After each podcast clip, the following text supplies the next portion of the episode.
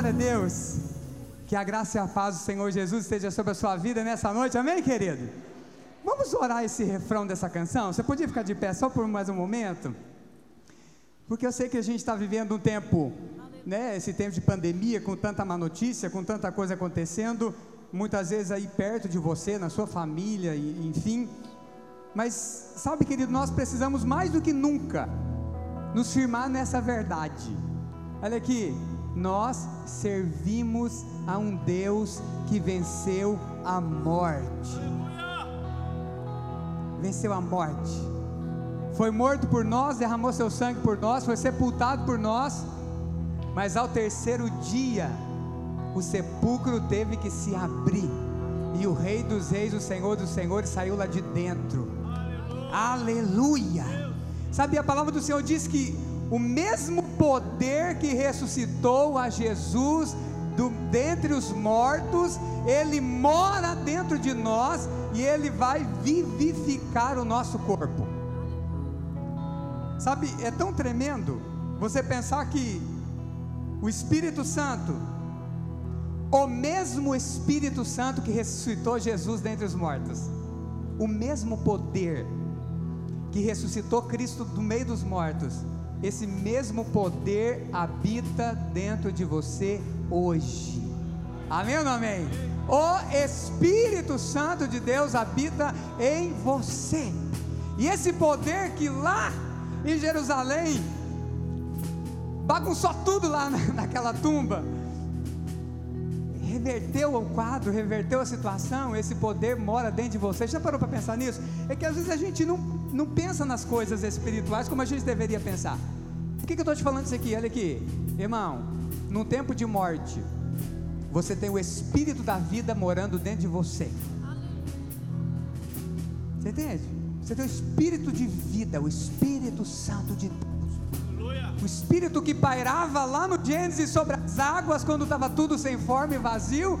O Espírito Santo que fez com que Cristo ressuscitasse dentre os mortos. Esse Espírito Santo mora dentro de você. Queria que você fechasse seus olhos. Oh, aleluia. Cristo move as montanhas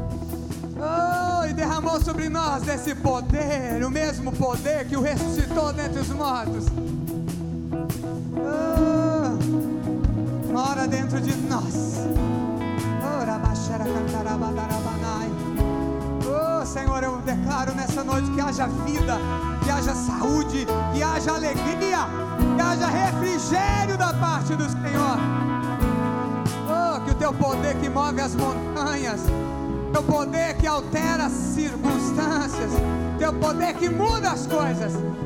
Senhor, vem operar agora, Senhor, em cada casa, em cada família, para a glória do teu nome, em nome de Jesus. Eu quero ainda orar com você, eu queria que você levantasse as suas mãos para o céu.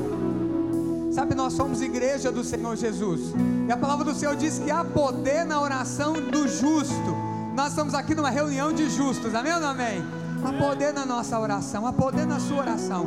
Eu quero te convidar a orar agora, repreendendo toda essa obra do diabo, repreendendo essa pandemia, repreendendo essa praga do inferno, no nome do Senhor Jesus, amém? Há poder na sua oração, levanta a mão para o céu agora, começa a orar, Pai, em nome do Senhor Jesus, como igreja do Senhor Jesus. Senhor querido, nós levantamos as nossas mãos ao céu nessa hora e nós comandamos a essa praga do inferno. Senhor, nós comandamos que retroceda em o nome do Senhor Jesus. Nós amaldiçoamos esse vírus. Nós declaramos que ele desapareça, que ele perca as forças na nossa cidade, no nosso estado, na nossa nação, nessa terra, Pai. Em nome do Senhor Jesus. Oh Deus, nós clamamos por aqueles que foram infectados por esse mal. Clamamos para que o teu poder agora venha tocar, Pai, aquele que está hospitalizado, aquele que está acamado, aquele que está em casa. Ó Deus querido, que o teu poder agora se manifeste, toda dor, todo mal, toda enfermidade, na autoridade do nome do Senhor Jesus. Senhor querido, e sobre nós, sobre a nossa casa, Senhor, cobre-nos com o teu precioso sangue. Oh Deus de glória, e guarda-nos, Senhor. Declaramos sobre a nossa vida: mil cairão ao nosso lado, dez mil cairão à nossa direita, mas nós não seremos atingidos, porque o Senhor dará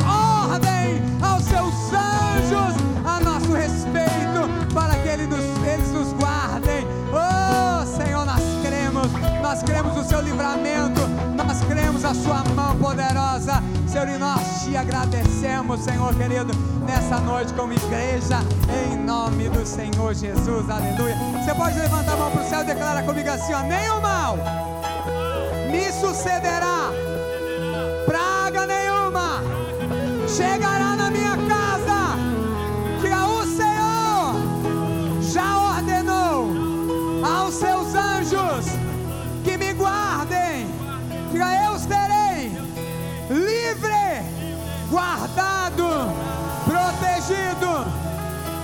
Senhor a cada passo, em nome de Jesus. Se você crê, aplauda ao Senhor e dê um glória a Deus nessa noite. Oh!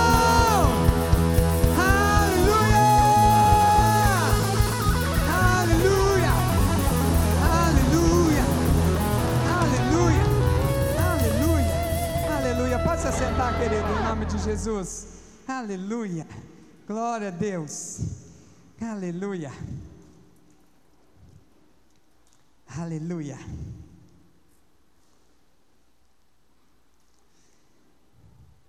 Para você que está aqui nessa noite, nos visitando, né? Nós temos aqui 11 visitantes para a glória de Jesus, aleluia. Queremos dar as boas-vindas então a Ieda, Patrick, Itamar, Fernanda, Letícia, Bárbara, Leidiane, Diego, Gabriel, Jéssica e Israel. São muito bem-vindos em o nome do Senhor Jesus, amém? Fiquem à vontade entre nós, sintam-se em casa e estamos à sua disposição. Fiquei sabendo aqui que nós temos uma família que mudou para cá, vinda lá de Belém do Pará, aleluia. São muito bem-vindos, né? A família aqui do Itamar, a Fernanda, a Letícia e a Bárbara. E são muito bem-vindos aqui em Canaã, amém? Cadê essa família? Só faz um sinalzinho com a mão, aleluia, estão ali. Se nenhum líder de célula chegou ainda junto, é oportunidade. São muito bem-vindos em nome de Jesus, amém? Aleluia, glória a Deus. Aleluia. Bom, irmãos, é, como dizem as comissárias lá da Azul, você já sabe, mas não custa lembrar. É, você deve manter a sua máscara, né? Deve manter-se usando a sua máscara. Você deve usar o álcool em gel e você deve também manter o distanciamento social em nome do Senhor Jesus. Amém? Glória a Deus. E é, também só lembrando os irmãos, né, que nós nessas semanas nós não estamos tendo culto na nossa igreja no morreu, ah, viveu.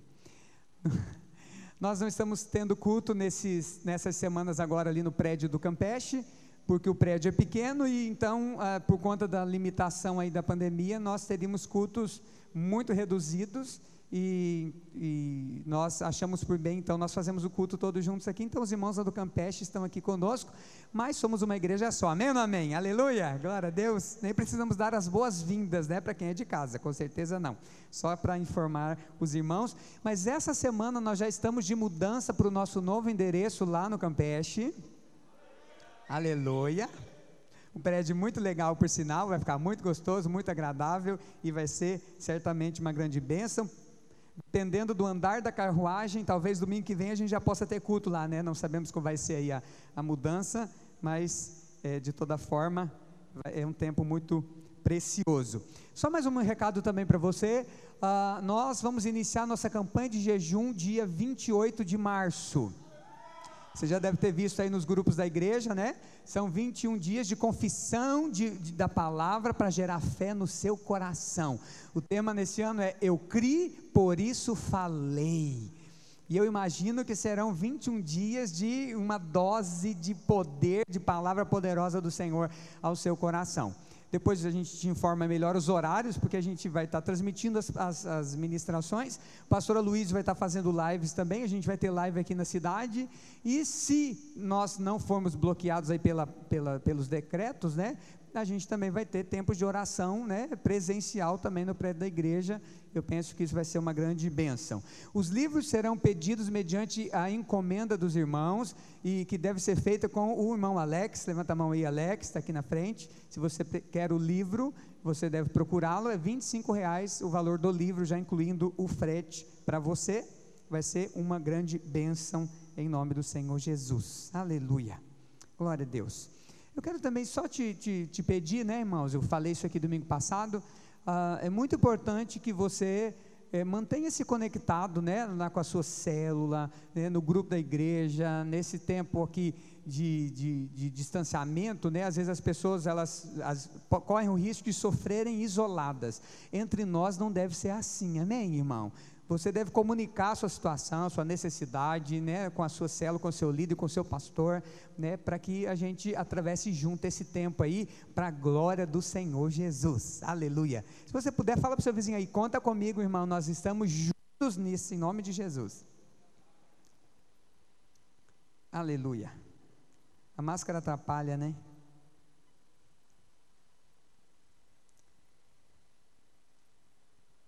A extensão não está funcionando, tá, Mateus? Só para você me ajudar aqui. Aleluia. Eu quero compartilhar com você a palavra do Senhor nessa noite. O Senhor falou muito no meu coração, eu estou lendo o livro de Juízes nesse tempo. Você deve ter reparado, né? Porque eu estou ministrando por ali. E essa semana, ao, ao meditar na palavra do Senhor e, e ler aqui a respeito de Gideão, eu, eu, confesso que o meu coração ficou incendiado por algumas verdades que eu fiquei meditando aqui. Você para para olhar a história é, de Gideão. Eu quero compartilhar com você nessa noite uma, uma palavra com o tema Procura-se por Gideões. Fala para o seu vizinho aí, Deus está procurando Gideões. E a minha oração é que Ele te encontre nessa noite em nome de Jesus. Amém ou amém? Aleluia. Glória a Deus. Juízes capítulo 6. Juízes capítulo 6, nós vamos ler a partir do verso 1. Se você está com a sua Bíblia, você pode abri-la.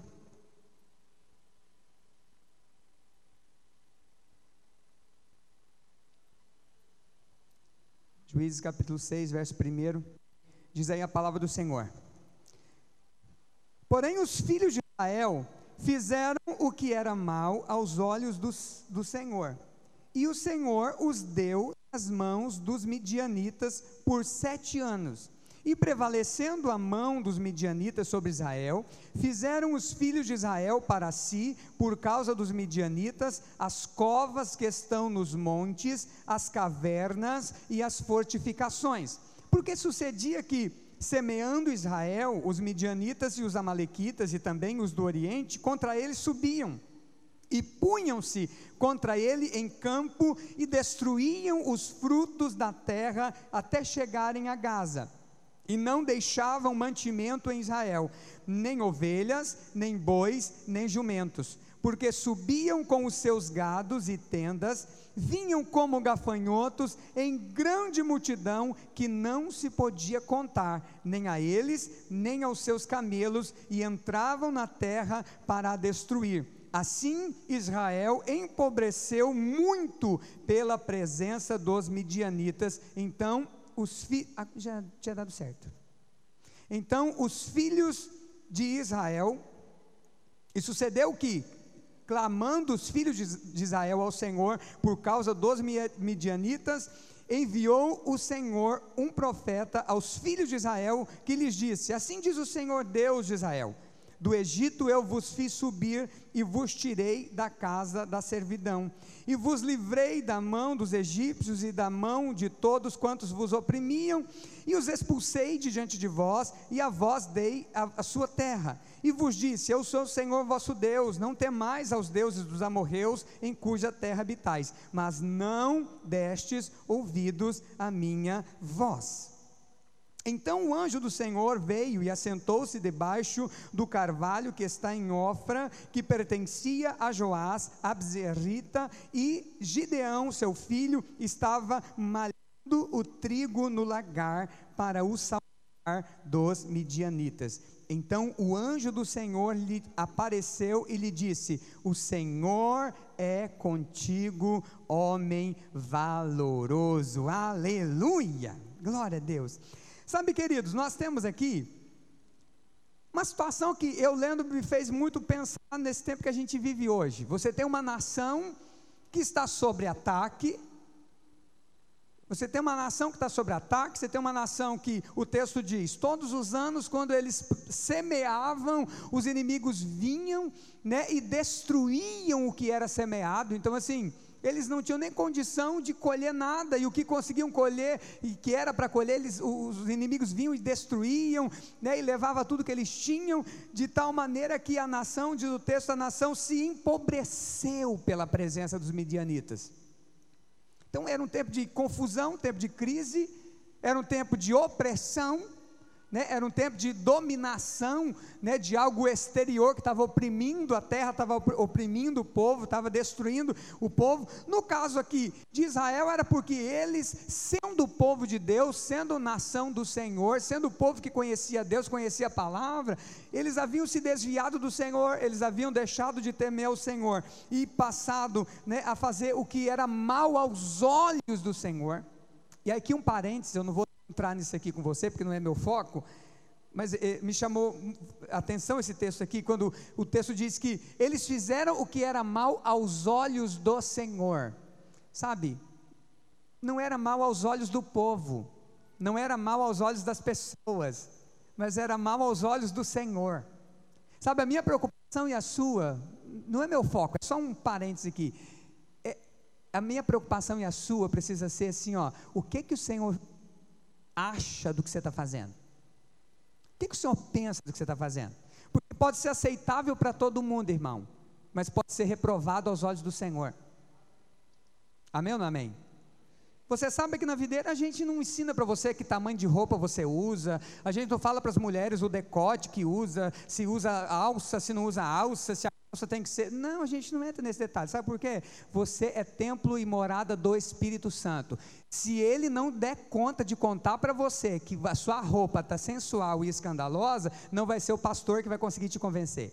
Se uma voz de dentro para fora, se uma voz que vem de dentro não mudar você, não é uma voz que vem de fora que vai te mudar. Então não é meu foco, mas só pensa. Olha aqui, o sucesso da sua vida, o êxito da sua vida, tem a ver com fazer aquilo que é correto, que é certo, que é aceitável aos olhos do Senhor. Sabe, ainda que aos olhos das pessoas, o que você faz aos olhos de Deus sendo certo, as pessoas reprovam. Um exemplo agora é o que você está fazendo aqui. Olha aqui, plena pandemia, você está fazendo o que o, o, mundo fica doido de medo. Você saiu da sua casa, você veio, ainda que você está de máscara, você passou álcool em gel lá no, né, na, na, entrada, você está sentado né, separado, não está junto e tal. Mas assim, eu tenho certeza, filho, que vizinho seu que não é salvo, que te vê saindo para vir para o culto, ele pode até não falar para você, mas lá dentro dele ele fala, ai que doido, por causa desses fanáticos aí, que o negócio está do jeito que está. Bom, essa semana você viu um ser falando que a culpa da pandemia, de estar tá morrendo tanta gente, era a culpa é da igreja, né? É, mas é isso mesmo, o mundo está aí para fazer isso. E nós não somos chamados para fazer aquilo é aceitável, aquilo que é aceitável aos olhos do mundo. Nós somos chamados para fazer aquilo que é aceitável aos olhos de Deus. Amém ou não amém? Ainda que o mundo reprove, o mundo está aí para nos reprovar mesmo quando a gente obedece ao Senhor. Nosso problema não é com Ele, nosso problema não é com o mundo, sabe? Nosso foco, nosso alvo tem que ser o que é que está no coração do Senhor. Aqui o povo acabou entrando num, num, num período tenebroso na vida deles, porque eles estavam fazendo o que era é, é, mal aos olhos do Senhor. E Gideão, né, que é o nosso protagonista aqui, ele está vivendo essa época. Ele está vivendo essa época. Quando você vê o testemunho de Gideão, a vida de Gideão, o posicionamento de Gideão, você percebe que Gideão é um homem de Deus. É um homem que teme a Deus. É um homem que, quando o anjo do Senhor vai falar com ele, ele fala assim: ó, o, que, que, o que, que aconteceu com as coisas que Deus fazia no passado? O que, que aconteceu com as, com as promessas de Deus? Cadê Deus? Eu não estou vendo Deus. Era alguém que tinha fome, tinha sede de Deus. Isso era Gideão. Só que ele estava vivendo numa terra, numa nação, junto com o povo que estava fazendo tudo tudo errado, e ele estava vivendo as consequências daquilo, porque ele fazia parte daquela sociedade, igual eu e você somos amados de Deus, irmão. Nós somos filhos amados do Senhor, mas nós moramos aqui. Nós estamos aqui nessa terra. E essa terra jaz no maligno, ainda não é o milênio, Jesus não estabeleceu o governo dele aqui ainda. Então, assim, essa pandemia não é vontade de Deus, crente, pelo amor de Deus, tire isso do seu vocabulário. Não é Deus que mandou, não, Deus não mandou coronavírus, isso não é vontade de Deus, Deus não manda doença para ninguém, até porque Ele mandou o filho dele morrer pelado, todo arrebentado de chicotada na cruz do Calvário, para levar nossas dores e enfermidades. Não faria sentido Ele, depois de matar o filho dele, para te curar, Ele ele pegar e botar uma doença em você. Então não tem nada a ver com Deus. Agora, nós estamos aqui, nós estamos nesse país, nós estamos nessa cidade, nós estamos nesse estado, então nós estamos sujeitos também às circunstâncias que é, fazem parte desse momento que a gente está vivendo.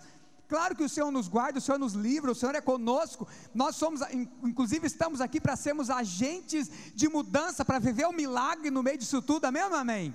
Mas ainda assim nós estamos aqui. Sabe, Gideão estava ali. Gideão fazia parte daquela nação.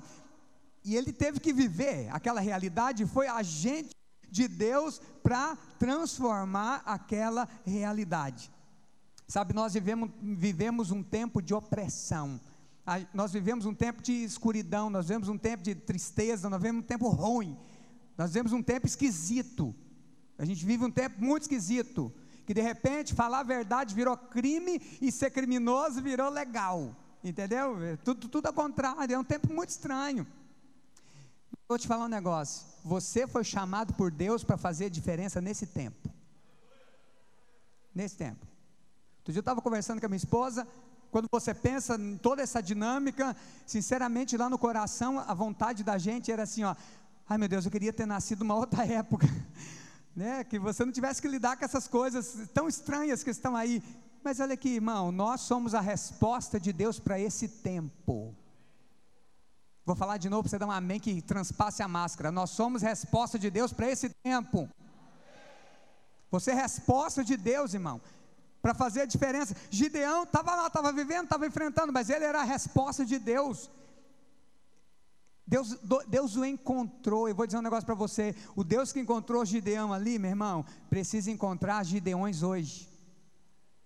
Os olhos do Senhor que passaram pela terra naquele tempo, passam pela terra hoje, passam pela terra agora. Deus quer encontrar a mim e a você nessa posição. Amém ou não amém? De alguém que vai ser usado por Deus para fazer a diferença. Para fazer a diferença. E aí é interessante você pensar: quem é Gideão? Sabe, se Tá, se Deus se Deus está procurando Gideões, se Deus quer usar Gideões nesse tempo, Deus procura Gideões, então peraí, quem, quem, quem, quem, quem de fato Deus quer? Quem é esse Gideão? Quem foi Gideão? Vamos, vamos olhar aqui para esse, homem, né? Que, que tipo de gente era esse aqui? E aí a gente descobre algumas coisas interessantes aqui. Eu sei que é um texto que você já certamente ouviu muita pregação a respeito, eu não quero te falar nada novo aqui, quero só te lembrar algumas coisas que são muito preciosas. Sabe uma coisa interessante? Como que o Senhor encontra Gideão? Ele estava vivendo de uma, né, numa nação, sua nação estava debaixo de opressão, sendo dominada, e não tinha o que se fazer para mudar aquela situação, não, não tinha o que se fazer, sabe, mas quando o anjo do Senhor aparece, para Gideão, a, a, palavra do Senhor diz que eh, Gideão estava de, eh, malhando trigo no lagar para o salvar dos midianitas. Sabe uma coisa interessante aqui? Que eu vou dizer um negócio para ti. Sabe, querido, nesse tempo, Deus procura alguém que seja fiel no pouco Gideão não sabia ainda que Deus ia usá-lo para mudar a história da nação. Mas ele sabia que ele, Gideão, poderia mudar o destino do trigo dele. Ele não podia mudar o destino do trigo dos outros. Ele não podia mudar o destino das demais fazendas. Ele não podia determinar o que os outros fariam. Mas eu vou dizer um negócio para ti: ele poderia determinar o que ele faria. Ele podia mudar a vida dos outros, mas ele podia fazer a diferença na dele. Na verdade, Gideão, ele tinha um negócio que Deus precisa encontrar em mim e em você, meu irmão. Gideão era fiel no pouco. Ele era fiel no pouco. O que, que ele tinha? Ele tinha trigo. O que ele podia fazer com aquele trigo? Malhar escondido no lagar. Lagar não é lugar de malhar trigo, é lugar de pisar uva. Por que, que ele pega o trigo e vai malhar lá no lagar? Porque lá no lagar, os midianitas não iam procurar alguém malhando trigo no lagar. Você entende? Estratégia. Sabe, mas ele foi fazer, o que, que eu posso fazer para salvar o trigo que é meu? O que, que eu posso fazer? O que ele foi fazer? Ele foi fazer o que ele podia. Olha aqui, crente. Você não pode fazer tudo que você quer, mas você deve fazer tudo que você pode. Vou falar de novo para você, você podia levar essa para casa já e valeu o banho que você tomou. Você não pode fazer tudo o que você queria fazer, mas você pode fazer tudo o que está à sua disposição, ao seu alcance. Como que Deus levanta Gideão, exalta Gideão? Irmão, Deus encontra Gideão cuidando daquilo que era dele, sendo fiel no pouco. Esse texto, eu gosto muito, né? O Senhor Jesus, né, inclusive, fala isso lá em Mateus capítulo 25, verso 23, né? Olha, você foi fiel no pouco, sobre o muito você vai ser colocado. Esse texto me lembra muito uma experiência que eu tive com a minha esposa, lá em Nova Marilândia, cidade do pastor Marcelo, da Carla, no interior do interior do Mato Grosso, depois do interior, lá no fim, você faz a curva e você chega lá, bem no fim, né? A gente estava plantando uma igreja na época nós não tínhamos carro, a gente tinha uma mobiletezinha daquela uma de, de duas marchas que muda a marcha na mão. Que você bota óleo dois tempos na gasolina e faz aquela fumaceira. Então, a gente. E éramos a única moto daquela na cidadezinha de 8 mil habitantes, que era Arenápolis na época. Então, assim, a gente chamava atenção onde a gente chegava com aquela tororoca fazendo aquele fumaceiro. E a gente foi plantar igreja na cidade ali de onde o pastor Marcelo foi alcançado para Jesus.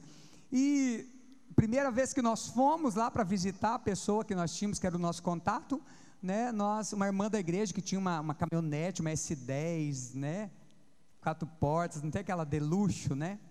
Ela emprestou para nós, nós fomos igual quem estava no avião. Mas eu costumo dizer que, eu acho que eu já até falei isso para você, Deus é bom pescador, irmão. Deus gosta de botar umas iscas bem saborosas. Então, para você pegar no anzol, ele bota uma, uma isca bem suculenta. Então, assim, para você dizer sim, ele pinta um negócio bem lindo. Depois que você diz sim, que você morde a isca, daí ele conta a verdade para você, que lá dentro da minhoca tem um anzol. Né? Então a gente foi muito bonito, né? muito faceiro da vida. Nunca tinha andado num carrão daquele. Fui pensando, nossa Deus, mudei de vida, glória a Deus. Mas só foi na primeira vez. Nas outras semanas, daí sempre não dava para estar mais o carro. E tudo que nós tínhamos era a mobiletezinha. E a mobilete, ela, a gente tinha que subir uma serrinha, né, para ir lá para a cidade. Enfim, mobilete tem um motorzinho fraco. E eu me lembro que uma, ela começou a pifar o motor, entupir o escapamento e perder a força. Então, se você já teve um negócio desse, você sabe, entope ali, vai perdendo a força do motor. E chegou o dia de nós irmos lá para a cidade e ela estava desse jeito, fraquinha. Falei, mas nós vamos, é dia da gente ir, é a moto que nós temos, a gente vai. Não tínhamos filho, éramos bem mais magros do que somos agora, né, amor? E montamos a nossa mobiletinha e partimos. 17 quilômetros, a gente gastou perto de uma hora para chegar na cidade. Porque toda subidinha, ela não dava conta de, de. Então a gente tinha que descer e ir empurrando até chegar na próxima descida. A gente montava de novo e descíamos, e até que chegava lá é assim. Chegamos à cidade, mas a gente tinha que chegar na fazenda, 11 quilômetros para frente. Areião, areia branca, aquela benção, aquela glória. Falei, não, vamos lá na fazenda, que é onde tem a irmã que a gente vai fazer o culto. É, fomos. Só que se no asfalto ela já não estava andando, você imagina na terra. E a gente foi naquela sofrência, sol do Mato Grosso na testa, mulher já estava vermelha igual um tomate aquele sol, e a moto engasgando, engasgando lá pelas tantas, ela falou assim, amor, chega, Deus não quer isso para nós, não. É muito sofrimento, pelo amor de Deus, não. O que, que, é isso? Não, vamos voltar. Nós não vamos conseguir chegar lá, não. E chegou, tô sofrendo demais, não quero isso, não. Aí eu parei um pouco, falei, amor, a Bíblia diz que, que é para a gente ser fiel no pouco, que o Senhor vai nos colocar sobre o muito. Essa moto aqui é o nosso pouco aí. Vamos ser fiel nesse pouco. Vamos acabar logo com esse pouco. vamos até o fim com esse pouco. Resolvemos continuar, até porque eu fui olhar, a gasolina já estava acabando também, não, não tinha como voltar embora, tinha que chegar na fazenda. E nós fomos. E fato é que 15 dias depois eu estava voltando lá e Deus tinha me dado um carro. É, era, era, último, era a última experiência de ir com a motoquinha, era aquela última experiência. E aquilo me marcou muito, porque foi o que o Senhor falou comigo: seja fiel no pouco, que eu vou te colocar sobre o muito. Sabe? O que, que Gideão está fazendo? Gideão estava sendo fiel no pouco. Era o que ele tinha, era o trigo que ele tinha, era o lagar que ele tinha, sabe? Era a posição que, que ele tinha, era o que Deus tinha dado para ele. Ele estava fazendo o que ele podia, sabe? Ele não, ele não podia fazer tudo o que queria, mas ele podia fazer tudo que estava ao ao seu alcance, irmão. Sabe, o meu chamado, o seu chamado, sabe, começa conosco fazendo aquilo que está ao nosso alcance, que Deus nos chamou para fazer. Amém ou não amém? Você quer ser um Gideão? Não fique esperando o dia que você vai poder fazer o que você quer. Comece fazendo o que você pode. Aleluia para esse aleluia para esse amém. Você entende? Não fique esperando, ah, então, pastor, o dia, então, pastor, que eu puder, pastor, pegar um microfone, pastor, e sair pregando. Pois é, irmão, enquanto não chega esse dia, começa falando para o porteiro do prédio, começa falando para o padeiro, começa falando para o vizinho, começa falando lá na célula, começa onde o Senhor te colocou. Amém ou não amém? Olha aqui, foi lá que o anjo apareceu para Gideão, foi lá com ele sendo fiel no pouco. E eu quero profetizar sobre a sua vida, olha aqui para mim. Às vezes você está aí sendo fiel no pouco, e a Bíblia diz que Gideão estava lá, não diz que ninguém mais estava, filho. Talvez você está sendo fiel no pouco sozinho.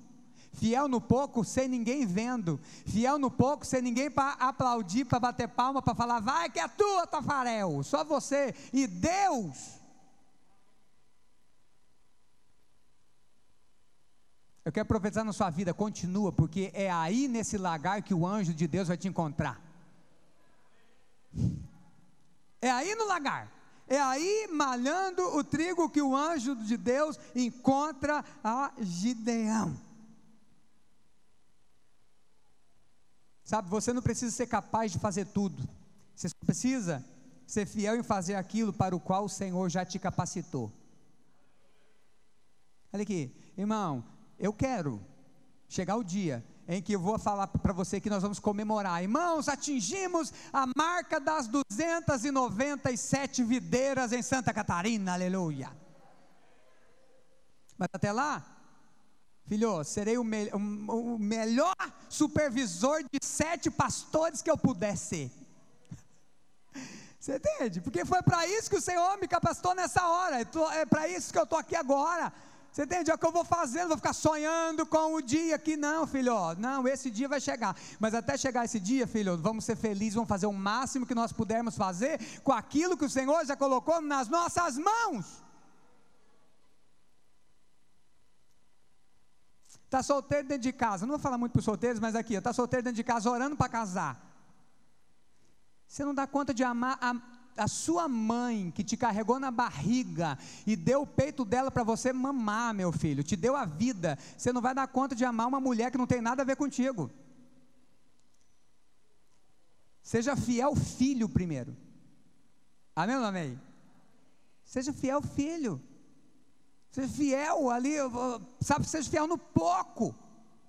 Ah, pastor, eu estou solteiro, não consigo ser muito santo, muito fiel a Deus, porque eu estou solteiro, é uma crise, uma luta, uma. Ai, meu Deus do céu, pois é. Você não consegue ser fiel no pouco, não vai dar conta de ser fiel no muito. Sabe, seja fiel aí. Gideão era fiel, estava sendo fiel no seu pouco. Sabe quando o anjo aparece para Gideão, é interessante que o anjo fala, né? Então o anjo do Senhor lhe apareceu e lhe disse: O Senhor é contigo, homem valoroso, aleluia. Não podia terminar aqui a história, a cena não podia terminar aqui? O Senhor é contigo, aleluia. Se terminasse aqui, nós ficaríamos com qual visão de Gideão? O Senhor é contigo, homem valoroso, aleluia. Pá. Você ia ficar pensando, rapaz, Gideão devia ser um cara assim, ó desprovido de crise, desprovido de questionamento. Gideão estava pronto. A hora que o anjo apareceu para ele, ele falou: Aleluia! Demorou, hein, Senhor? Demorou, mas chegou. Mas glória a Deus, porque a história continua. Quando o anjo fala para ele assim: Ó, oh, Senhor é contigo, homem valoroso. A resposta de Gideão é: Mas Gideão lhe respondeu: Ai, Senhor meu, se o Senhor é conosco, por que tudo isto nos sobreveio? E que é feito de todas as suas maravilhas que os nossos pais nos contaram, dizendo: Não nos fez o Senhor subir do Egito.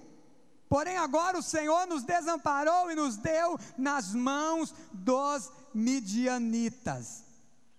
Sabe o que é interessante aqui? Gideão é alguém que tem questionamentos muito sinceros que ele faz para Deus.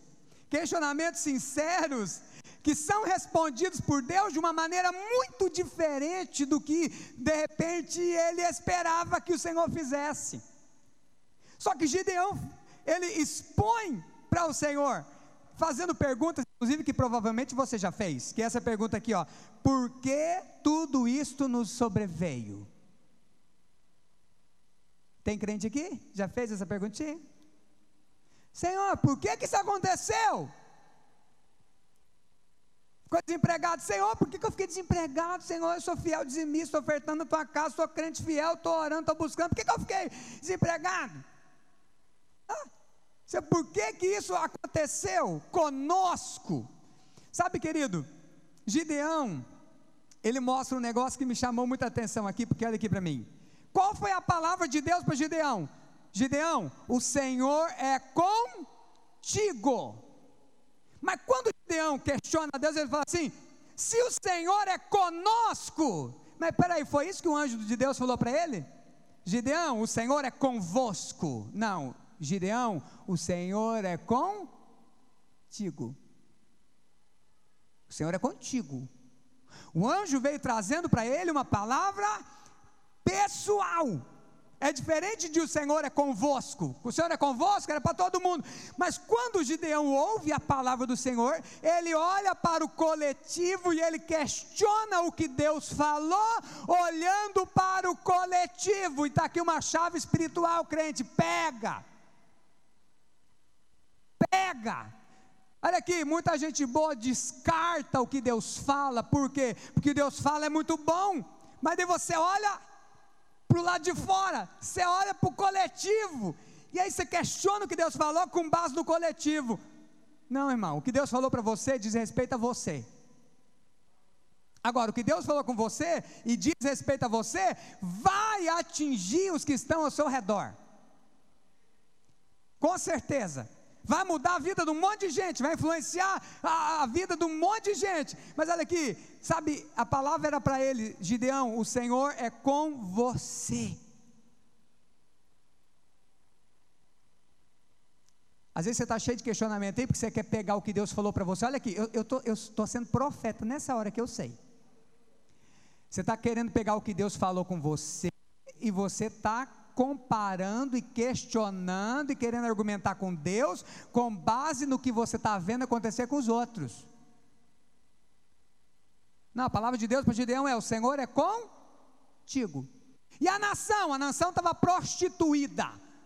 A nação estava em pecado, Paulo estava quebrando a cabeça deles. Eles estavam fazendo o que era mal aos olhos do Senhor. O Senhor estava eles estavam tendo problema com Deus, e lá eles estavam debaixo da lei, então Paulo estava quebrando mesmo, a maldição estava pegando na cabeça deles, mas para Gideão a palavra era outra. Olha aqui, crente, você pode estar mergulhado aí num balde de confusão, mas você pode muito bem ser aquele que tem uma palavra diferente no meio desse furacão. Está todo mundo se matando, está todo mundo se arrebentando, está todo esculhambado, mas para você é diferente, porque Deus te deu uma palavra. Ah, está todo mundo afundando, mas você não vai afundar. Por quê? Porque Deus falou com você. Então não descarta, não joga fora o que Deus falou com você, porque você está olhando para os outros.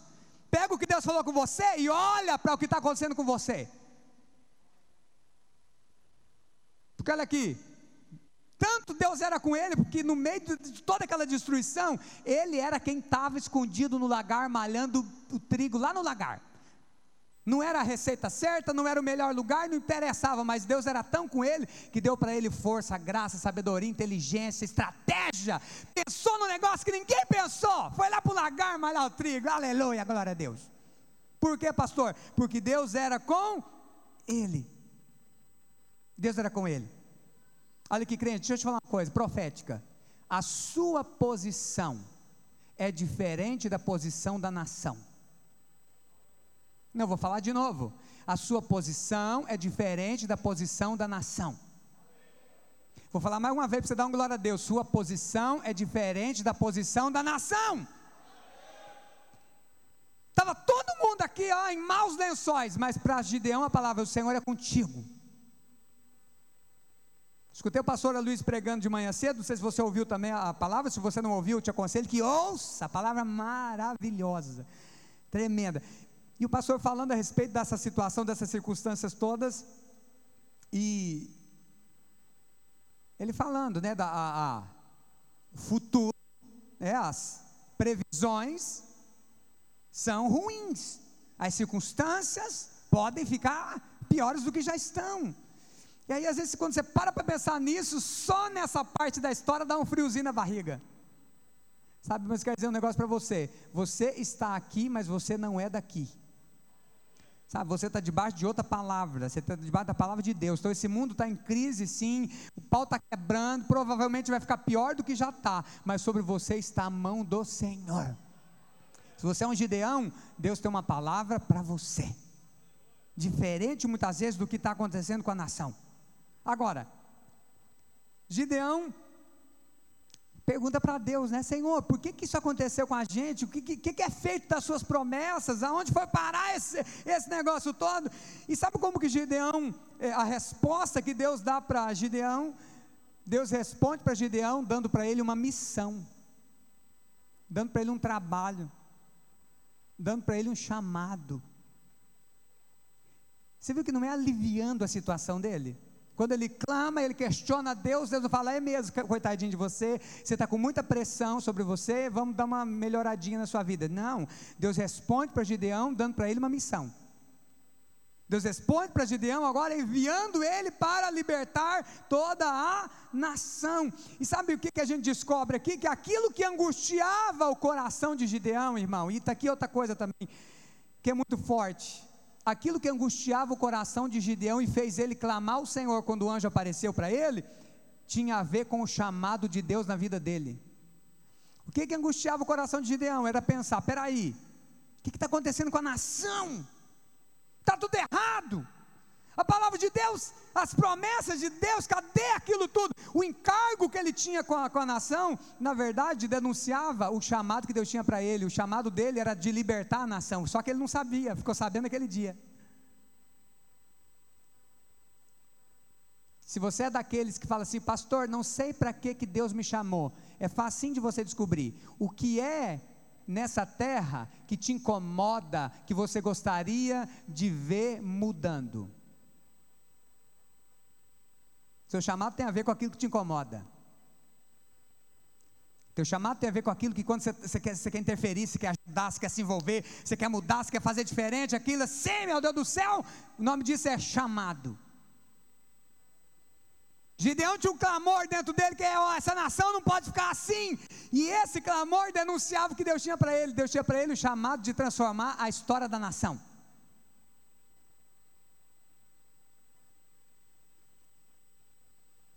E uma coisa poderosa sobre Gideão que quando o anjo fala com ele e o questionamento dele, né, para com o Senhor é interessante que ele fala assim, ó, o que, que é feito, o que é feito de todas as suas maravilhas, Senhor?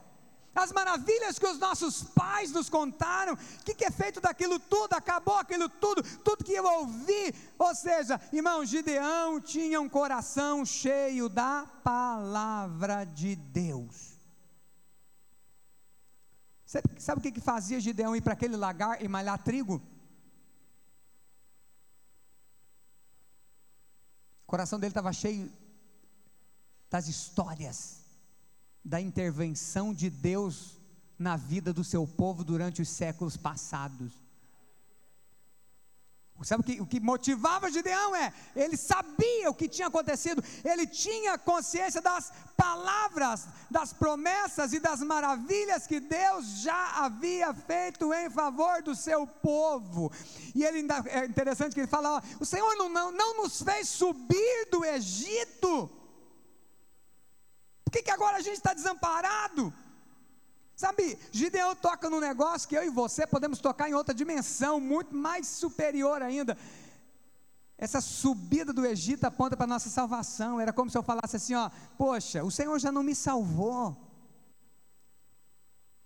O Senhor me livrou do inferno. Para quem me livrou do inferno, o que, que é livrar, me livrar da doença? O que Paulo diz: aquele que não negou seu próprio filho, antes, antes por todos nós o entregou, como que Ele não nos dará juntamente com Ele todas as coisas? Era indagação do coração de Gideão, porque ele estava cheio da palavra. E é interessante que pode te soar estranho. Sinceramente, quando você lê o verso 13, você fala assim: Poxa, como que o cara tem coragem, pastor Balde, de falar isso para Deus? Como ele tem coragem de orar assim? Fala, Senhor, peraí, cadê as promessas que você falou?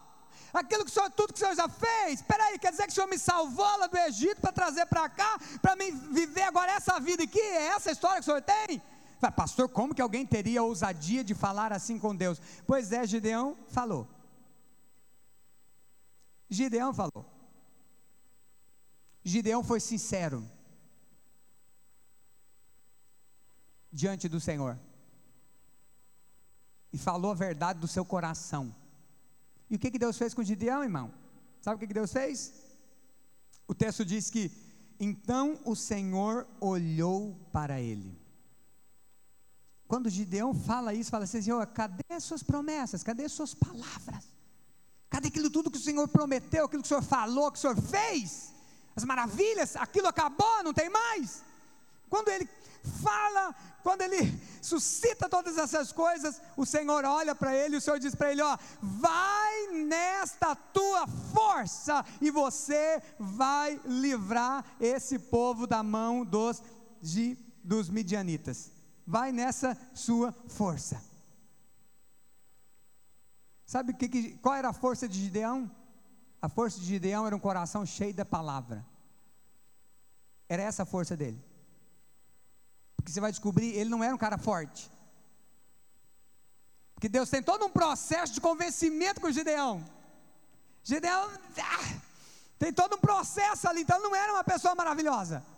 Mas era alguém que estava com o coração cheio daquilo que Deus tinha dito.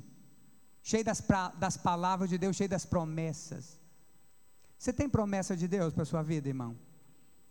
Só faz um exercício comigo aí, onde você está? Para só um pouquinho. Fala para você mesmo aí, não precisa falar para lado de fora, só fala para você. Fala uma promessa, uma promessa. Uma promessa da palavra.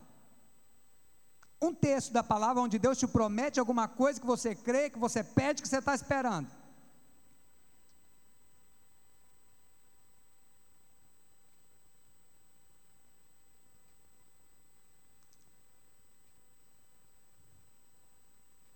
Sabe o que, que Gideão, a força de Gideão, olha aqui, era um coração indignado, sabe com o quê? Ele olhava para as circunstâncias e as circunstâncias não eram aquilo que Deus falou que elas deveriam ser.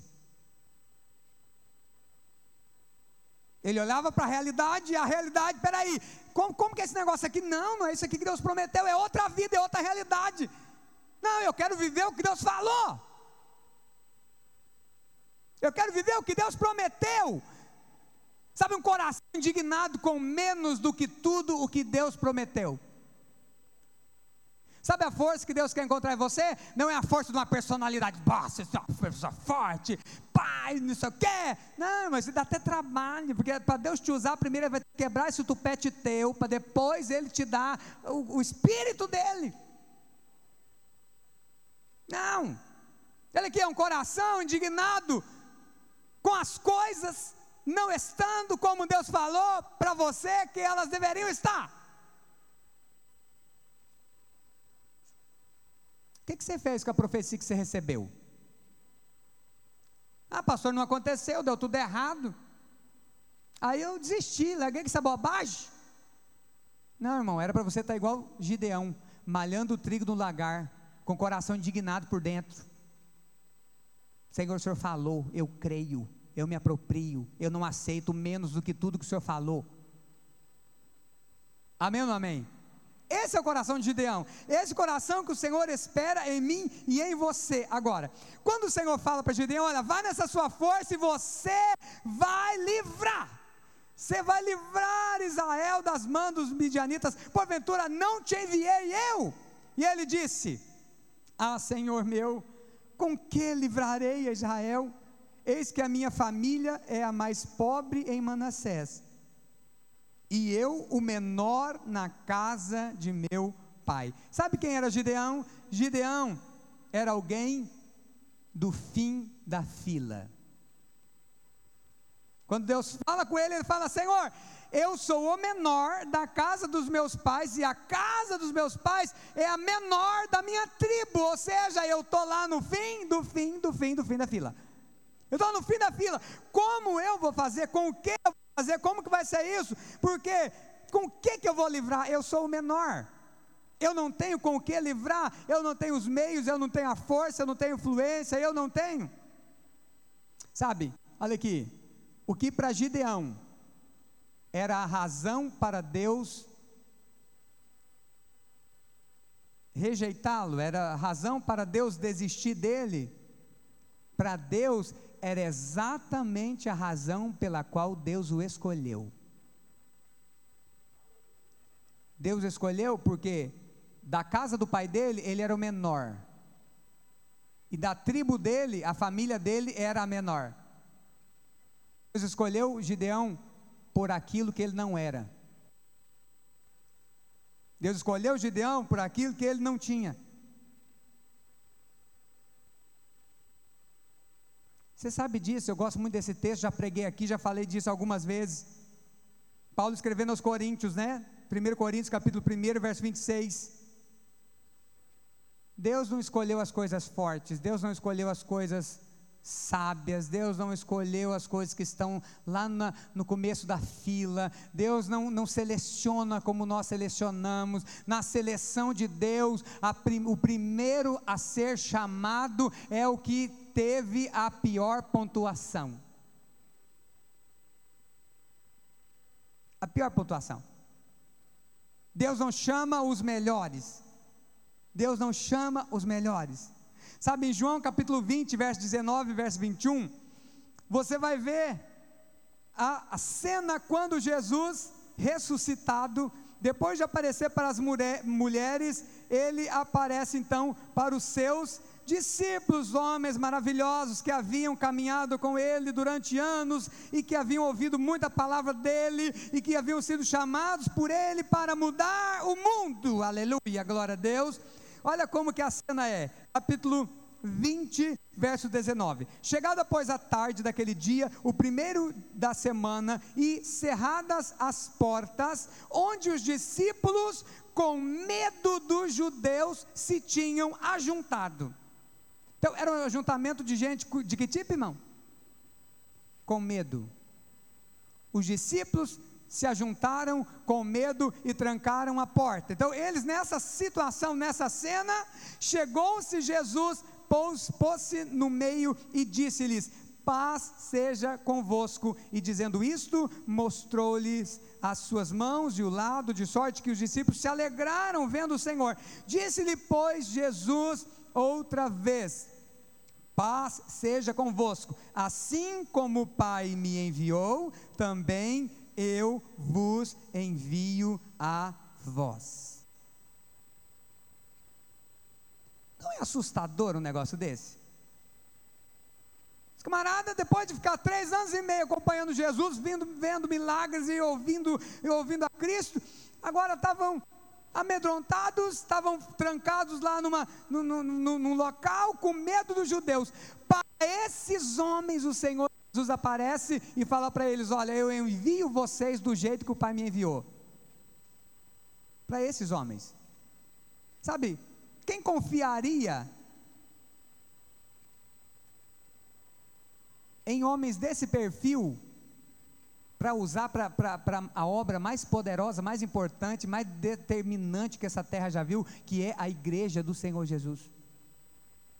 Só Ele mesmo. Só Ele escolheria assim porque Ele escolhe no fim da fila. Sabe, talvez lá na sua casa você é o menor, talvez lá na sua família você é o menor, é o que deu errado, é o que deu errado na história. Quer dizer um negócio para você, isso coloca você bem na rota de Deus. É atrás, é atrás desses que Deus vai. Porque Ele começa o fim da Aleluia. Fala para o seu vizinho aí, Deus começa no fim da fila, irmão. Fala para ele, Deus começa no fim da fila.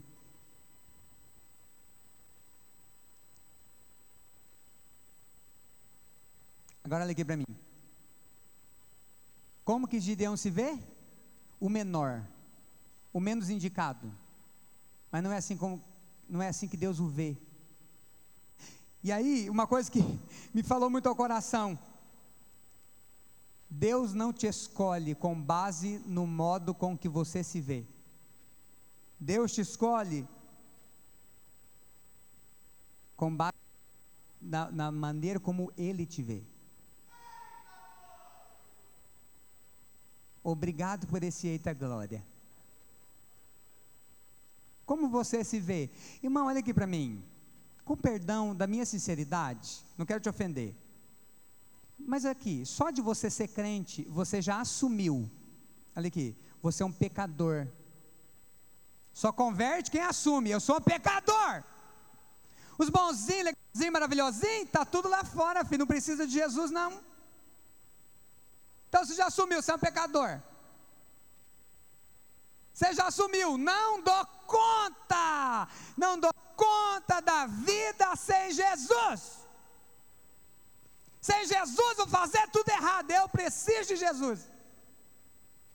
Entendeu? Você entendeu como que é o fim da fila mesmo? Porque os que dão conta de levar a vida, assim, ó, da conta. Gente resolvida. Gente maravilhosa. Provavelmente vai para o inferno. Entendeu? Que consegue viver no pecado achando que está vivendo maravilhosamente bem. Você não consegue. Você nem o pecado te encheu, te saciou. Você tem que correr para Jesus. Aleluia, glória a Deus. Sabe, é, é daí que o Senhor escolhe. Gideão era do, do fim da fila. Se você é do fim da fila, Deus está de olho em você. Talvez você estava se descartando porque você estava no fim da fila, não, irmão? É assim que Deus escolhe. Deus escolhe do fim da fila. Sabe quando o Senhor fala com Gideão e ele fala: Senhor, com o quê? Com o que que eu vou fazer isso? Com que recurso? Como é que eu vou fazer? Não tem como eu fazer. Sabe, Gideão descobre que o Senhor queria usá-lo não na dependência dos recursos que ele tinha, Deus queria usá-lo na dependência dos recursos sobrenaturais de Deus. Sabe, Gideão é alguém que depende do sobrenatural. E o Senhor diz, é tão maravilhoso, porque o Senhor diz para ele assim, ó, e o Senhor lhe disse: Porquanto eu hei de ser contigo, tu ferirás aos midianitas como se fossem um só homem. Espera aí, olha isso aqui. Palavra do Senhor é: eu, porque eu vou ser com você, porque eu serei contigo, você vai destruí-los, você vai vencê-los, como se eles fossem um homem só. Mas a gente descobre lá no verso 5 que eles eram uma multidão inumerável, os midianitas eram. Como assim que agora Gideão poderia vencê-los como eles, como se eles fossem um homem só? O segredo era, porque eu sou contigo. Porque eu hei de ser contigo. Olha aqui, porque eu hei de ser contigo, uma multidão inumerável vai ser vencida como se fosse um só homem. Olha a matemática de Deus, irmão. Olha aqui, talvez você está diante do, do intransponível está diante do, do, do, impossível de ser revertido. O que, que era para Gideão enfrentar? Um exército inumerável, que tinha camelos em multidão, um exército muito bem preparado, e ele só. Quais eram as chances de Gideão? Quais são as suas chances? Irmão, eu me divirto com Deus, irmão. Sabe por quê? Eu acho que o céu vai ser tão engraçado. Eu acho, eu, eu assim, eu, eu acho que o céu vai ser muito engraçado. Por quê? Vai ser uma reunião de gente que tinha tudo para dar errado.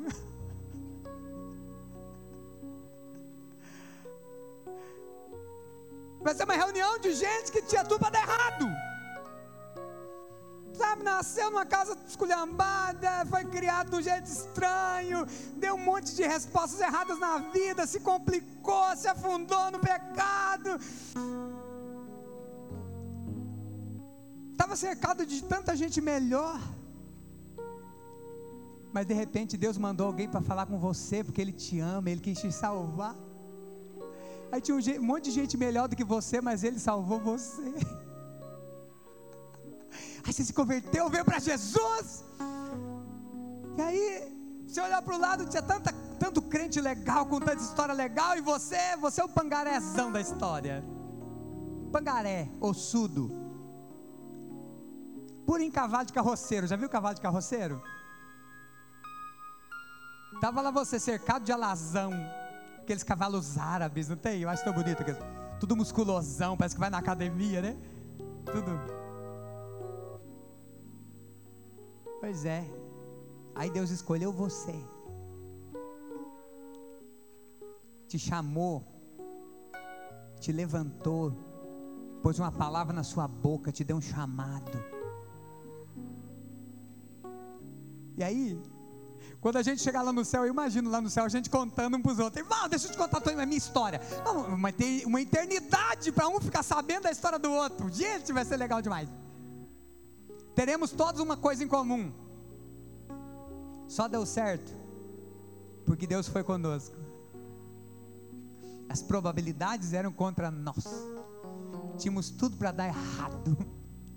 Mas porque Ele foi conosco. Agora, uma coisa que eu quero colocar para ti aqui, para Gideão, você vai falar assim: ó, porque eu hei de ser contigo, vai ser muito fácil. Vai ser como se fosse um homem só, porque eu vou ser contigo. Agora, sabe uma coisa que eu quero falar para ti? Para Gideão, a palavra eu vou ser contigo, e aí vai ser fácil. Mas eu e você estamos numa posição muito melhor do que Gideão. Hebreus capítulo 13. Eu preciso ler para ti. Hebreus 13. Olha o que diz a palavra do Senhor. Verso 5, última parte do versículo. Porque ele disse: não te deixarei, nem te desampararei. Para Gideão é, eu vou ser com você, então você vai dar conta, vai ser facinho. Para mim para você, Deus diz assim: ó, eu não te deixarei, eu não te desampararei. E assim com confiança ousemos dizer: O Senhor é o meu ajudador, e eu não temerei o que me possa fazer o homem. Aleluia. A palavra que Gideão tinha para uma batalha, eu e você temos para uma vida inteira.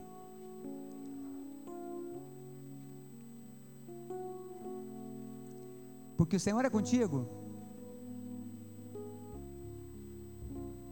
as probabilidades podem ser contra você, não tem problema.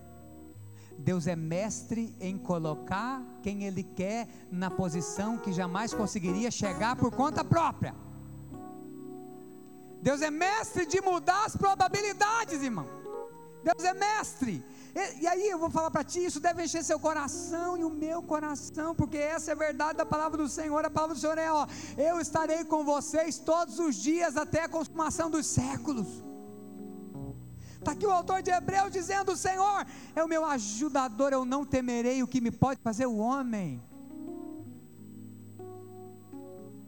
Sabe, o Senhor é contigo, e porque Ele é contigo, vai dar certo. Senhor é contigo, e se Ele é contigo, meu irmão, as probabilidades vão virar, o jogo vai virar.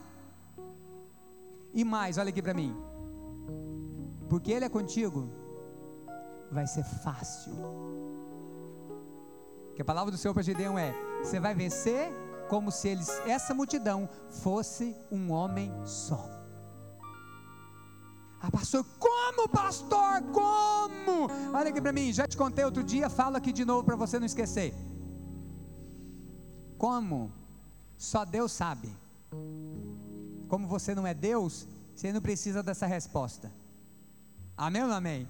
Eu também não sou Deus, eu não preciso saber como. Quem tem que saber como é Deus, porque é Ele que vai ter que fazer. Meu papel, seu papel é crer. Nosso papel é crer. Agora, quando o Senhor fala isso para Gideão, olha, eu, eu sou contigo, e porque eu sou contigo vai ser fácil, você vai vencer como se fosse um homem só. Sabe o que, que Gideão faz? E aí, assim, eu já estou para concluir aqui contigo. Mas, quando o Senhor fala isso para ele, olha, ferirás os midianitas como se fosse um só homem. E ele disse: Se agora eu tenho achado graça aos olhos, aos teus olhos, Dá-me um sinal de que és tu que falas comigo. Rogo-te que daqui não te apartes até que eu volte e traga o meu presente e o ponha perante ti. E disse: Eu esperarei até que voltes. Então, e preparou Gideão, e entrou Gideão, perdão, e preparou um cabrito e pães ázimos de um efa de farinha e a carne pôs num cesto e o caldo pôs numa panela e trouxe-lhe até debaixo do carvalho e lhe ofereceu. Porém, um anjo de Deus lhe disse: Toma a carne e os pães ázimos e põe-nos sobre esta penha e derrama-lhe o caldo. E assim fez. E o anjo do Senhor estendeu a ponta do cajado que estava na sua mão e tocou a carne e os pães ázimos. Então subiu o fogo da penha e consumiu a carne e os pães ázimos. E o anjo do Senhor desapareceu dos seus olhos. Sabe o que é estarrecedor aqui nesse texto? Gideão pede para o anjo do Senhor, e deixa eu te falar, esse o anjo do Senhor, quando a palavra fala de o anjo do Senhor, não está falando de um anjo, é o anjo do Senhor, é uma aparição do Senhor lá no Velho Testamento. Então é Cristo lá. Gideão fala para ele assim: ó, se eu achei graça diante dos teus olhos, você espera aí, eu vou fazer uma carne, vou fazer um pão, vou fazer um caldo, quero trazer aqui para ti. Se eu achei graça diante do Senhor, não se aparta daqui, não, me espera. E a resposta do Senhor foi o quê? Eu esperarei. Gideão é alguém que precisa de tempo para processar o que está acontecendo. Gideão não está pronto quando ele é chamado. Ele não está pronto. Olha aqui para mim, ô crente. Eu sei que às vezes te assusta, né? Quando a gente fala negócio de chamado, o crente já começa a querer correr. Você não precisa estar pronto quando você é chamado. Você não precisa estar pronto para fazer quando você é chamado. Você só precisa estar pronto para dizer sim. Provavelmente você vai precisar de um, de um, processo de Deus. No caso de Gideão aqui, olha aqui, o que é interessante. Ele pede, espera, espera aqui. E o, e o Senhor fala o que para ele? eu esperarei. E aí eu fiquei pensando, olha aqui para mim. Pensa, o Deus, o Deus todo-poderoso, o Deus criador do céu e da terra, o Deus que sabe quantos fios de cabelo tem na cabeça de cada pessoa, o Deus que sabe quantas folhas tem cada árvore, quantas árvores tem nesse planeta. Deus tem tudo isso debaixo do cuidado dele. Gideão fala para ele assim: "Você espera?" O que que o Senhor fala para ele? Eu espero. O Senhor ficou lá sentado debaixo de um carvalho. E olha aqui para mim. O Senhor espera até que Gideão faça uma coisa que para Deus não fazia a menor diferença. O que Gideão foi fazer só fazia diferença para Gideão, não fazia diferença para Deus. Ele vai preparar uma refeição que o Senhor nem come. E aqui é engraçado porque ele vai, ele vai preparar né, carne, então ele vai preparar um animal, um cabrito. Então pensa, por mais ágil que ele seja, irmão, se você já esteve no sítio, na roça, na fazenda, você sabe, vai. Você vai preparar um cabrito, vai pegar o cabrito, matar o cabrito, tirar o couro do cabrito, tirar as tripas do cabrito, carnear o cabrito, assar o cabrito ou cozinhar o cabrito. Vai fazer um caldo, vai fazer pão, amassar pão, assar o pão. Quanto tempo ele demorou? Nós não sabemos, o texto não fala, mas fato é que o Senhor espera. Isso aqui me tocou muito o coração. Porque eu fiquei pensando ali aqui para mim, quanto tempo, quantas vezes Deus tem que esperar? Mas sabe o que é lindo? não é problema para ele. Eu fiquei imaginando a cena. Você imagina Deus sentado. Não sei se posso sentar aqui. Você imagina? Deus sentado, esperando Gideão matar o cabrito, fazer, preparar tudo. Um trem que Deus nem ia comer só para Gideão ficar convencido de que era um anjo que tinha aparecido para ele mesmo.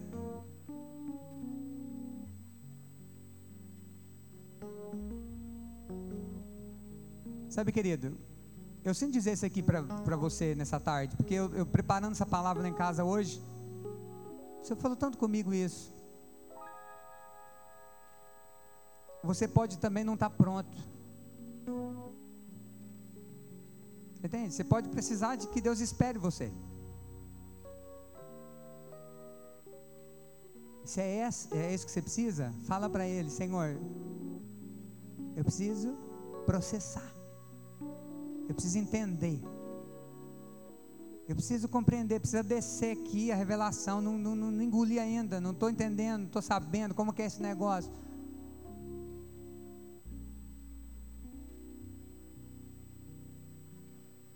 Eu imagino aquele para o qual um ano é como mil dias e mil dias é como um ano. Ele sentado debaixo do carvalho esperando. Quanto que corresponderia para Deus? O que significa para Deus ficar quatro horas debaixo de uma sombra esperando para vir uma refeição que ele não vai comer? O texto não dá conta como a refeição foi preparada, véio. A carne foi posta num cesto, o caldo foi posto numa panela.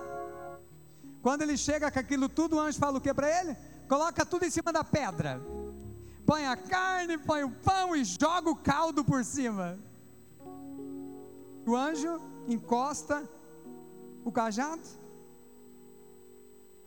e sai fogo da pedra e consome aquela comida toda. Aquilo tudo que Gideão gastou um tempo ali para fazer, o anjo simplesmente encostou a vara e foi consumido pelo fogo de Deus. Ou seja, qual a importância daquilo para Deus? Provavelmente nenhuma. Qual a importância daquilo para Gideão? Toda a importância. Porque depois que acontece isso, é que Gideão fala o quê? Eu vi o Senhor. Peraí, era Deus mesmo. Você entende? O Senhor caminha com ele até aqui. Precisa esperar, ele espera. Precisa falar, ele fala. Olha aqui, crente, deixa eu te falar uma coisa. Principalmente para você que tem chamado de Deus para fazer alguma coisa que você está tá com medo de fazer. Olha aqui para mim. O Deus que te chamou já sabia o trabalho que ele teria para te preparar. Eu vou falar de novo para você falar amém. O Deus que te chamou já sabia o trabalho que ele teria para te preparar. Ele já sabia. Deus que chamou Gideão já sabia. Sabe? Gideão entende então que ele vai enfrentar uma guerra uma guerra e que ele tem um inimigo lá inumerável para enfrentar e que o negócio não vai ser simples, não vai ser tão fácil assim, ele vai depender do sobrenatural de Deus.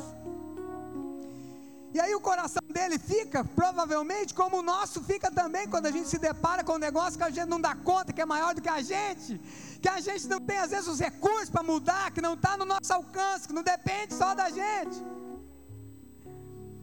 Provavelmente Gideão perde a paz perde a paz, fica angustiado, fica agoniado.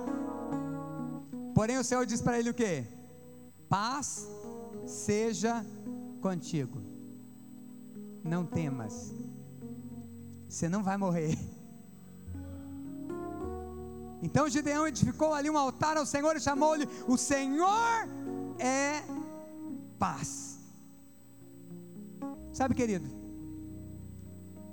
nós estamos enfrentando uma guerra, você sabe, você está enfrentando uma guerra, esse mundo está nesse pé e é assim que as coisas são, e nós somos chamados para enfrentar isso tudo e para alterar tudo que o Senhor nos chamou para mudar. Agora olha aqui para mim, você não dá conta de dar um passo sem paz. Sabe, às vezes você está sem saber como fazer, o que fazer, como se posicionar em Deus, porque seu coração perdeu a paz. Primeira coisa que Deus dá para Gideão: Gideão, você quer vencer a guerra? Parece uma loucura, mas a vontade de Deus é que você vá enfrentar a guerra em paz. Não parece que, são antônimos? Guerra e paz, como é que eu vou para guerra em paz? Como é que Deus me chama para ir para guerra, mas fala para mim ter paz? Porque olha aqui para mim, irmão, só tem um jeito de você vencer a guerra, se você estiver com seu coração em paz. Em paz. O texto que eu li para você de João capítulo 20, quando o Senhor aparece para os discípulos, a primeira coisa que ele fala para eles: A paz esteja com vocês. Paz seja convosco. Seja, recebam paz. Olha aqui, irmão. O que, que esse mundo não tem e o que, que às vezes o diabo estava roubando de você? A sua paz Sabe o que Deus quer te dar aqui nessa noite? paz. Paz para você guerrear. Paz para você se levantar em fé e viver o que o Senhor te chamou para viver. Quero encerrar com o texto de Romanos.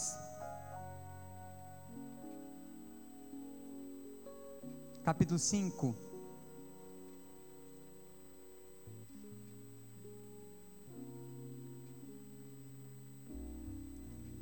O verso primeiro.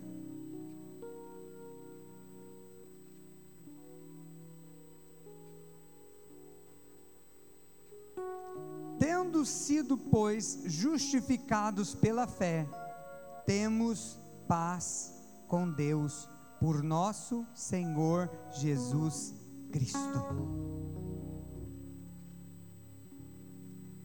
Sabe a, a maior angústia das pessoas na hora da guerra?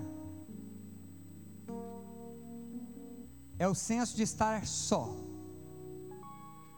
de ter que enfrentar só. Ou pior, o senso de que a guerra está acontecendo porque Deus é contra elas. Sabe um argumento que o diabo gosta de usar com você quando as coisas dão errado? É assim, ó, deu errado porque você fez tal coisa assim, assim, você é errado, Deus está com raiva de você. Você não dá conta de guerrear acusado. Não, pastor, mas eu fiz sim coisa errada. É sim, você não deveria ter feito mesmo, com certeza não. Mas eu vou te falar, sua paz não está no seu mérito. A sua paz, o texto diz: tendo sido justificados pela fé, temos paz com Deus por nosso Senhor Jesus Cristo. Olha aqui para mim. Você não tem paz porque você fez tudo certo. Você, você tem paz porque Jesus fez tudo certo. E hoje nós somos reconciliados com Deus por causa dele. E é nessas bases que nós lutamos, irmão.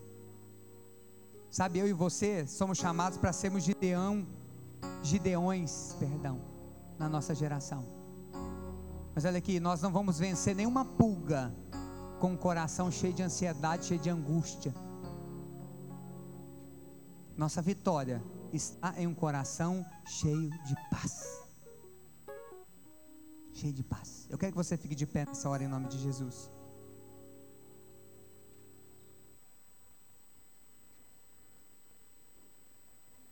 Nós temos uma maneira de lutar.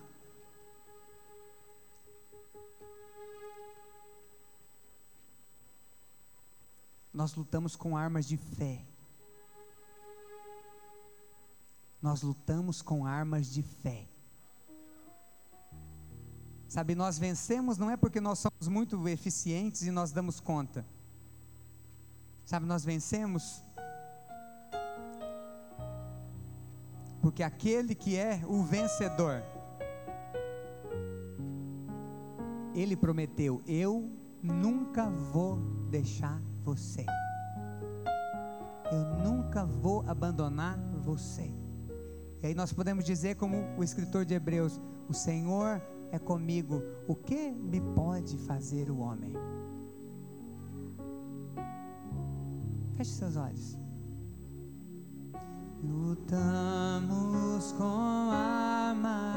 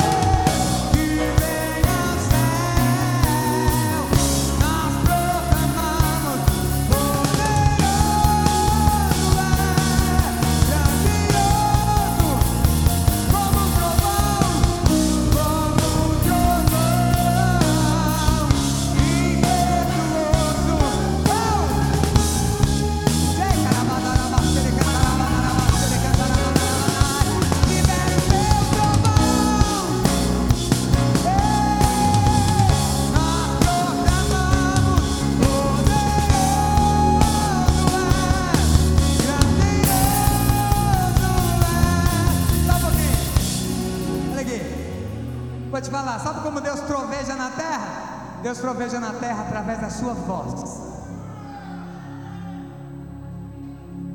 Sabe como as barreiras do inferno são desfeitas? Quando você abre a sua boca e você libera em fé.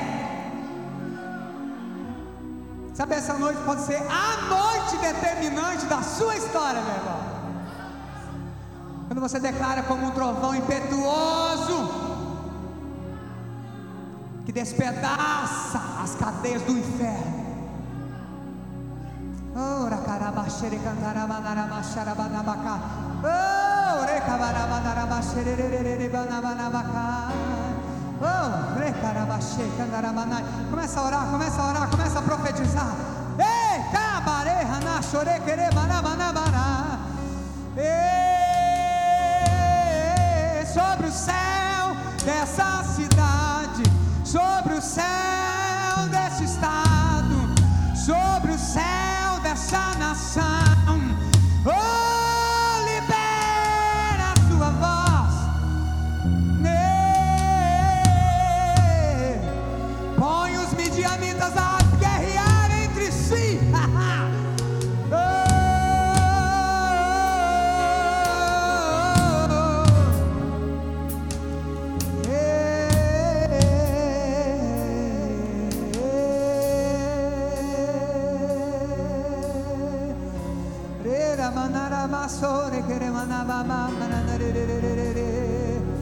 Oh,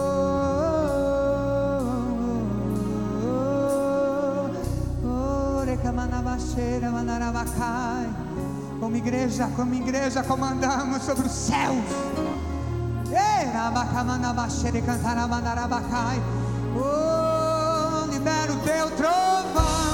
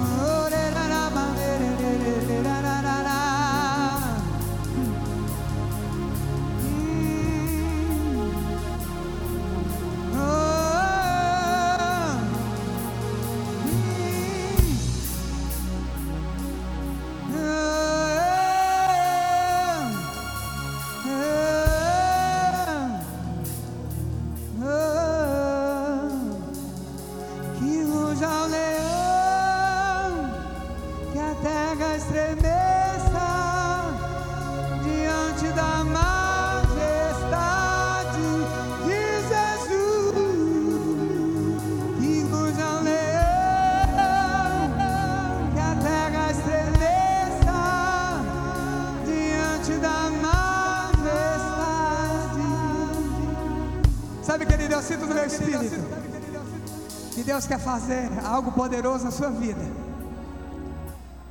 O leão está prestes a rugir.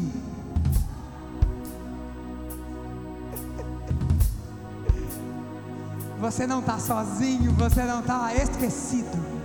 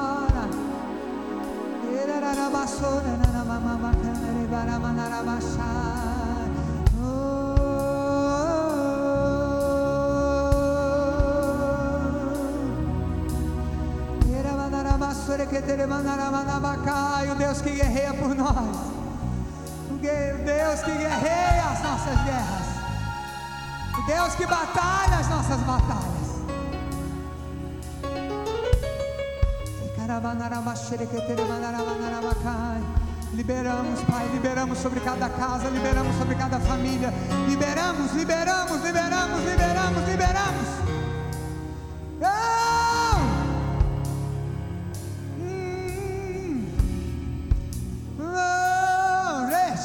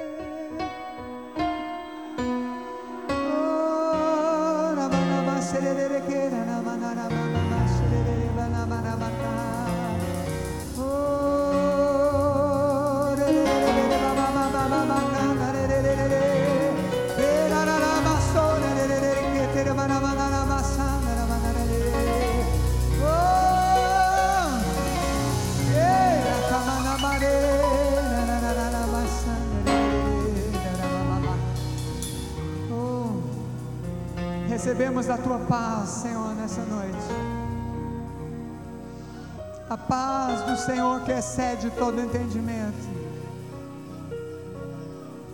Senhor, nós não precisamos saber de tudo, nós só precisamos saber que o Senhor é conosco.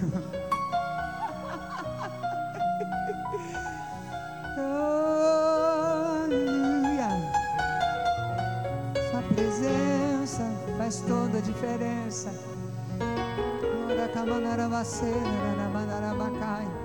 Eis-nos aqui nessa noite, Senhor. Como Gideão, certamente não estamos prontos. Ah, Senhor, como Gideão, certamente temos tantas indagações.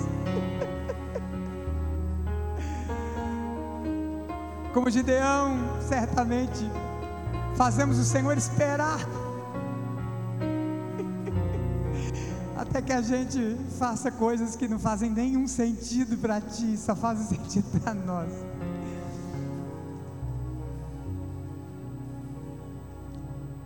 Mas como é bom saber que o Senhor está aqui. E os midianitas, por maiores que sejam, por mais numerosos que sejam, porque o Senhor é conosco, Senhor, nós vamos vencer como se fossem um só homem. Eu oro, Deus, por esse pai de família, eu oro por essa mãe angustiada. Senhor, que olha para esses midianitas, que olha, Senhor, para essas coisas que estão diante de si, Senhor, e não sabem como fazer. Oh, que nessa noite a tua paz enche esse coração. Senhor, que nessa noite a tua paz enche esse coração, que a certeza da sua presença, certeza do seu cuidado, a certeza do seu amor, traga conforto, alegria, fé. Ora.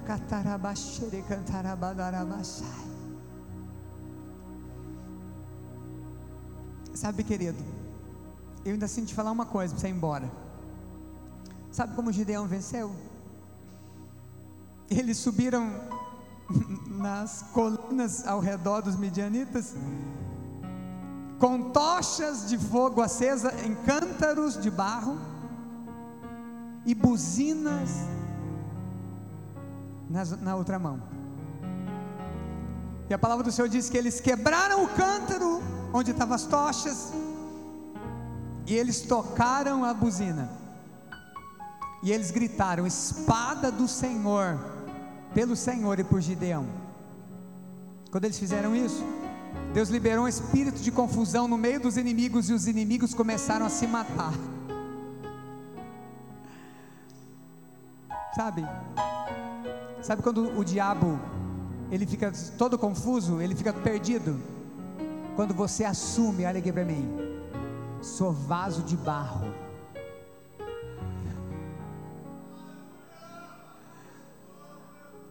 Não tem poder em mim, não tem força em mim, não tem qualidade em mim. O que, que é mais maravilhoso? Eles nem só seguraram, eles quebraram o vaso. Sabe o que vai confundir o diabo? É quando ele fala assim: você não presta. E você fala assim: é verdade.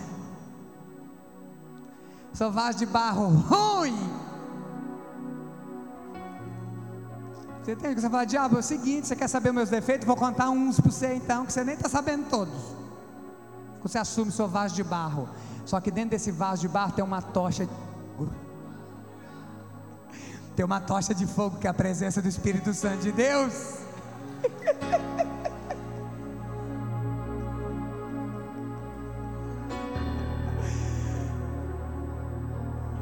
E eles tocam o chofar. Qualquer hora eu vou trazer meu chofar aqui para tocar para você. O chofar anuncia que o cordeiro foi morto.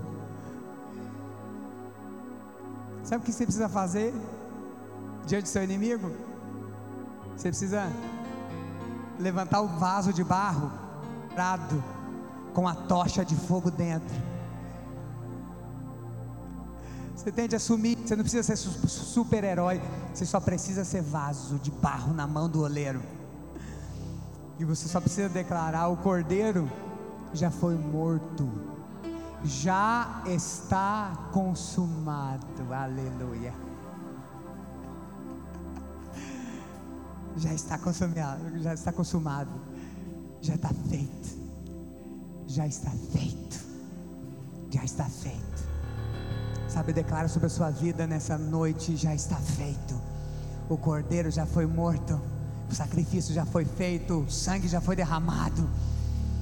Deus chamou você sabendo você era vaso de barro e colocou dentro de você o fogo do Espírito. Essa é a receita de Deus para fazer coisas maravilhosas. Aleluia! Aleluia! Aleluia! Quero liberar sobre a sua vida. Vá em paz. Para ver nessa semana Deus causando confusão no arraial do adversário. E colocando o próprio adversário para brigar entre ele mesmo. Enquanto você assume, eu sou vaso de barro, quebrado, cheio do Espírito, mas o cordeiro foi morto em meu lugar e é por isso que eu vou vencer.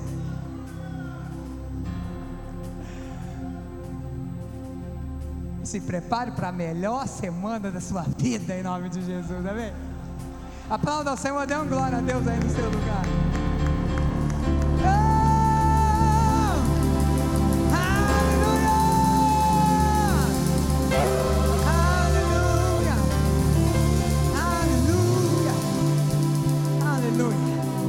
Aleluia! Aleluia!